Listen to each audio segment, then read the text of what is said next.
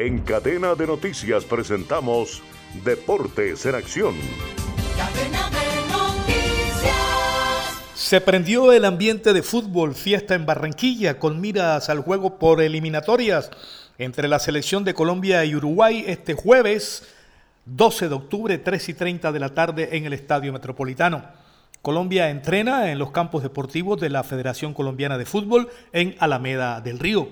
Uruguay entrena en la sede del Junior y combina en el Estadio Romelio Martínez.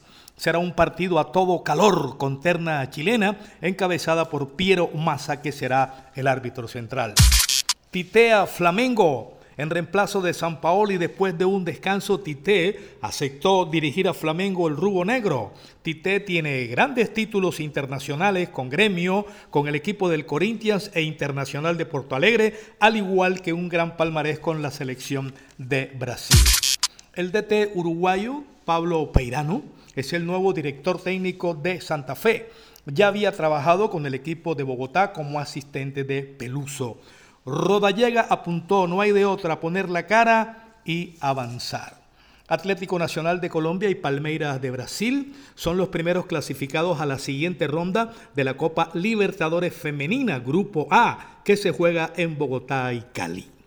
Información deportiva con Manuel Manis, Ramírez Santana. Ahora, las noticias de Colombia y el mundo llegan a www.cdncol.com.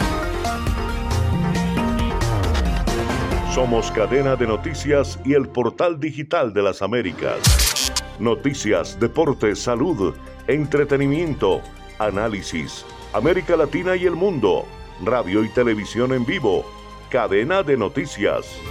Cadena